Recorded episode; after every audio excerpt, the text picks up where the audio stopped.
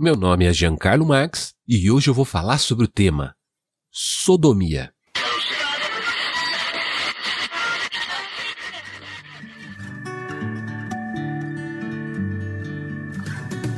Você está ouvindo da Crentaços Produções Subversivas.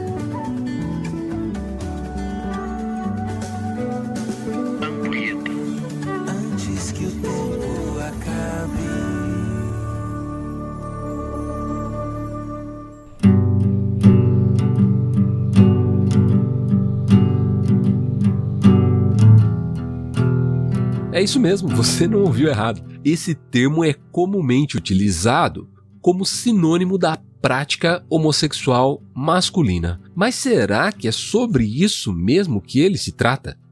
A associação que fazemos historicamente dos moradores de Sodoma com a prática homossexual se deu por causa de um episódio em que Ló, um morador da cidade, recebeu dois anjos em sua casa e os moradores locais bateram em sua porta a fim de hostilizá-los. Essa história se encontra no capítulo 19 de Gênesis. O verso 5, por exemplo, diz assim: Gritaram para Ló: Onde estão os homens que vieram passar a noite em sua casa?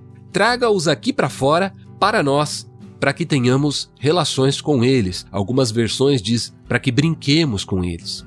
O relato bíblico diz que Ló foi para fora de casa e chegou a oferecer até as suas filhas, que ainda eram noivas, a fim de poupar os dois hóspedes. Sinceramente, eu não sei qual é a parte mais triste dessa história. Mas os sodomitas não aceitaram e partiram para cima de Ló. A fim de salvá-lo, os anjos puxaram Ló de volta para dentro da casa e trancaram a porta. Os agressores forçaram então para entrar, mas os anjos os cegaram e eles desistiram. Pela manhã, a Bíblia diz que a cidade de Sodoma foi engolida por fogo e enxofre, enquanto Ló e suas duas filhas se abrigavam em um vilarejo próximo chamado Zoar. E de todo o absurdo que compõe essa história, por muitos anos a leitura óbvia foi de que os sodomitas eram homossexuais.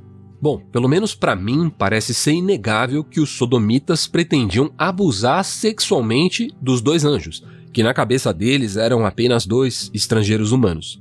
Mas, como dizem os especialistas em segurança, é necessário distinguir de forma bem clara o abuso sexual da afetividade. Ou seja, dá para deduzir pelo texto que os sodomitas eram estupradores. Mas daí para concluir que eles eram homoafetivos, esse seria um salto hermenêutico bastante arriscado, para dizer o mínimo. Um estupro é uma agressão, uma violência das mais baixas. Seja ele entre pessoas do mesmo sexo ou entre pessoas de sexos diferentes, não importa. E era com esse tipo de violência que os sodomitas tratavam as pessoas mais vulneráveis, como os pobres e os estrangeiros.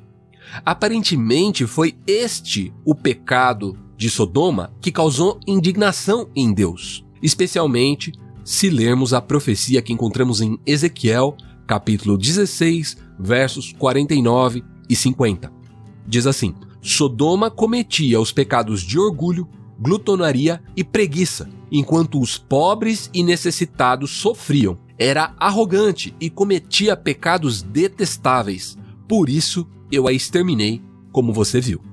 Perceba que, em nome da hospitalidade, Ló chegou a oferecer suas duas filhas no lugar dos estrangeiros, o que poderia nos levar a um debate sobre a objetificação feminina também. Mas o fato é que o cuidado com o desterrado, aquele que está distante de sua pátria, parecia ser prioridade para ele. Enquanto que para os moradores locais de Sodoma, aqueles dois homens estrangeiros, aparentemente indefesos, eram nada mais do que uma oportunidade para um ato brutal. No dia 28 de junho celebra-se o Dia do Orgulho LGBT. A data foi fixada porque nesse dia, no ano de 69, aconteceu a revolta de Stonewall Inn, quando os gays de Nova York resolveram se manifestar publicamente contra o tratamento abusivo que sofriam, especialmente por parte dos policiais daquela cidade americana a data é considerada até hoje o marco zero da luta pelos direitos civis das pessoas LGBTQIA. Sei que esse é um assunto espinhoso para nós cristãos, mas ainda assim eu gostaria de aproveitar essa ocasião para concluir esse episódio propondo que façamos uma reflexão sincera sobre a igreja, os gays e o relato de Ló em Sodoma.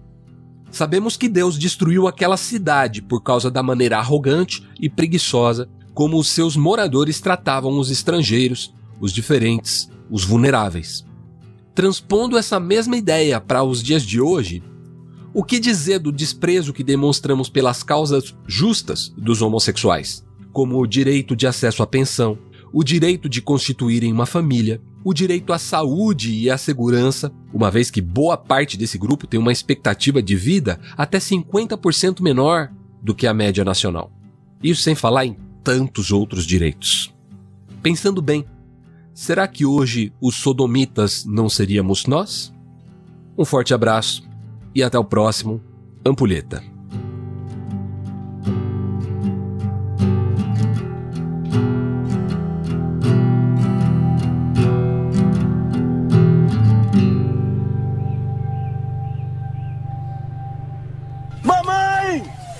Mamãe! É Deus, mamãe!